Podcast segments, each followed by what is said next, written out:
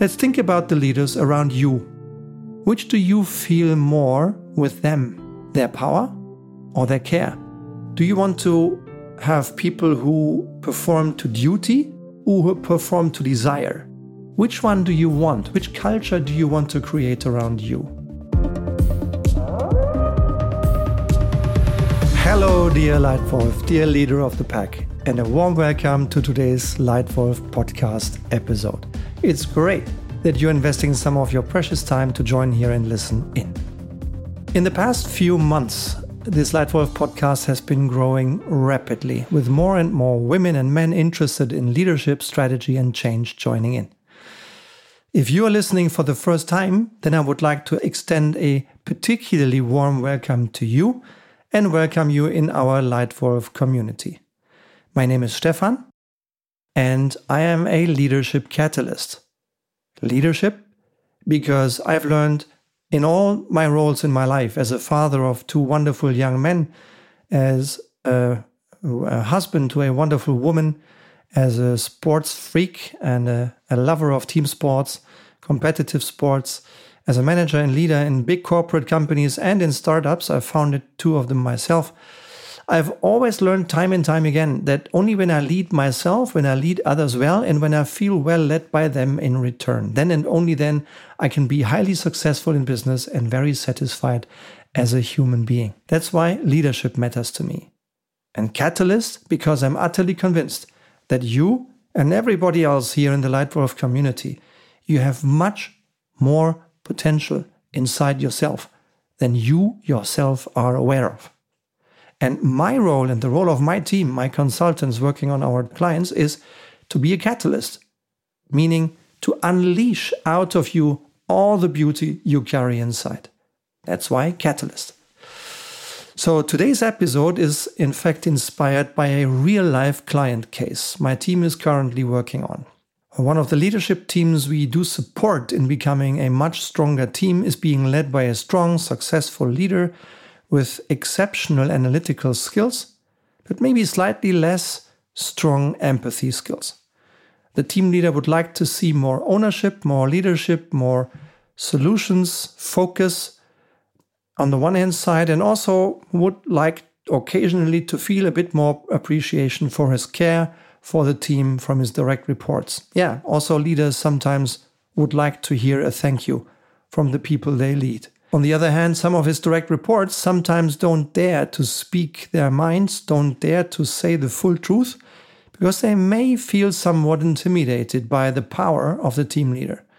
And they would like to feel more care than power, as often is the case in these contexts. Now, let's think about the leaders around you. Which do you feel more with them? Their power or their care? What impact does this have on you, on your confidence, your productivity, your enjoyment of your work, your motivation? And now think about yourself. You as a leader. How is your behavior perceived by those around you? What do you make them feel more? Your power or your care? What impact does that have on them?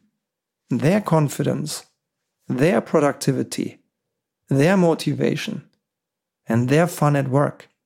Quite massive questions, right? Uh, worth thinking about, I think. And I am not perfect either. I make mistakes myself, like everyone. And these are powerful questions. That's why I'm sharing them with you in the Leitwolf podcast today. So, today we are talking about how you can make people feel what helps them, what helps them be more successful, because I think that is your role. Your role as a leader is to help others be more successful and grow as people. Very few times that might indeed be power that you need to exercise. But I think much more often it should be your caring that people should feel. But how do you do that? How do you strike the right balance? And how do you make people make them feel your care more than your power? Three ideas I'd like to share with you. One, define how you want to lead. How much power, how much caring. Both are important. Sometimes you need to exercise your power. But you know, your people know that you have power because your role has power. And that may at times also intimidate them more than you think. And it, re- it is related to a big thought of mine, which is how do you want to lead? Do you want to have people who perform to duty or who perform to desire? Which one do you want? Which culture do you want to create around you? Duty or desire? I think power leads to leading by duty and to working by duty because people have to perform. While care leads to leading by desire, to motivation, to people who are burning to perform, who want to exceed expectations. That's leading by desire. And I have a clear preference. I am not naive. Sometimes we have to close debates. Sometimes we have to use authority to just close a debate, finish the case, and get going into execution. Granted. But I think this should be the exception. And particularly in these moments, people shouldn't feel our power, but they should see there is a decision taken and they buy into it because it's right, rather than because them accepting your or my power. Much better, I think, is to convince them and to motivate them. That's why I think it's important to lead people by desire and not by duty. And I define you to define what you want and how you want to lead and how you want your leadership behavior to be perceived. How much power, how much caring. Second point reflect yourself. Not your intention, but your impact. I know that the intention of you and me and almost everyone here on the Leitwolf podcast is always a good intention.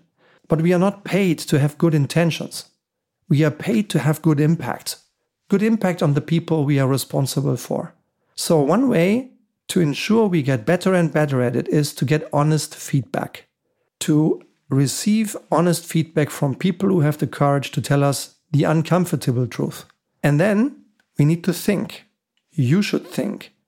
Think about the true meaning of the feedback you receive.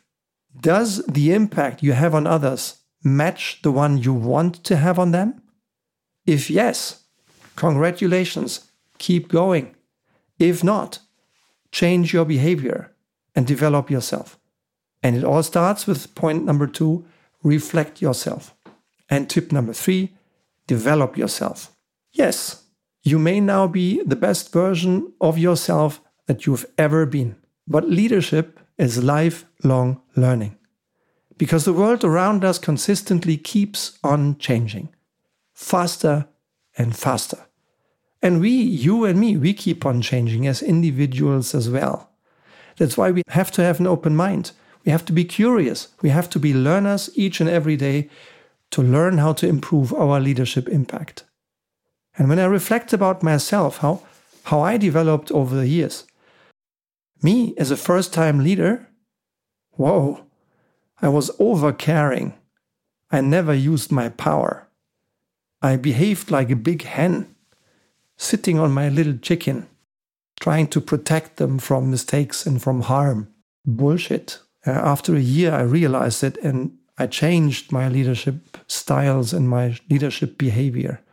A few years onwards, me as a young director, eight, nine years into the business, leading 70 people across 11 different functions across three countries. Maybe a little bit too young for the role, but we, it worked. Uh, we were successful. I was passionate. I was forward thinking. I was energetic, motivated. Less familiar with building systems, to be honest. Then again, a few years onwards, after my first regional role and then becoming a, a general manager and a managing director, for the first time, leading 650 people across three countries with a P&L, me running the, the profit and loss statement. And even a few years later, when I ran my first board member role, yeah, in T-Mobile, seven and a half thousand people, and later on, in the second biggest beer brewing company in the world, leading 12,000 people in Europe, 22 countries, leading them together with five people. I was, I had developed better skills in developing the system, in working on the system rather than in the system, in developing good strategy, in leading good change, but I had a gap in, in stakeholder management, which on these senior levels is a crucial skill to have to read intentions, to read through in transparency, to build strong relationships, trusted relationships with the key people in the network. I realized I need it, and I also realized I need to improve it. Then, me as a board member, as a supervisory board member for four years in a global startup, I was already pretty good at strategy, much better now at systemic leadership.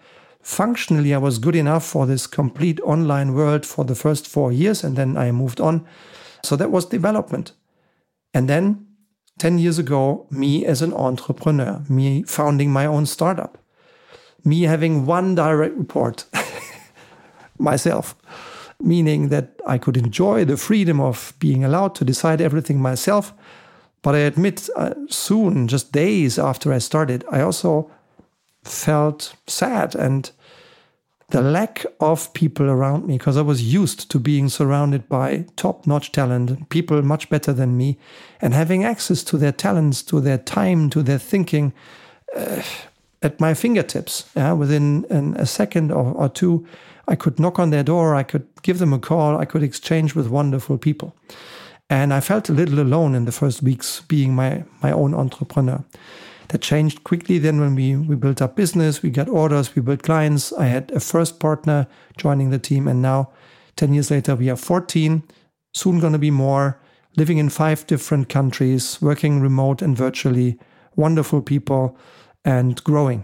And I think what people tell me at least is that I'm not bad at motivating others, at gaining customer trust, but I still have ample topics, a couple of topics where I'm weak where I need to at least neutralize my weakness or or get much better, uh, and also again ridding the company of myself so that I don't prevent growth just by me being the bottleneck. I need to just give responsibility away to others constantly on a daily basis.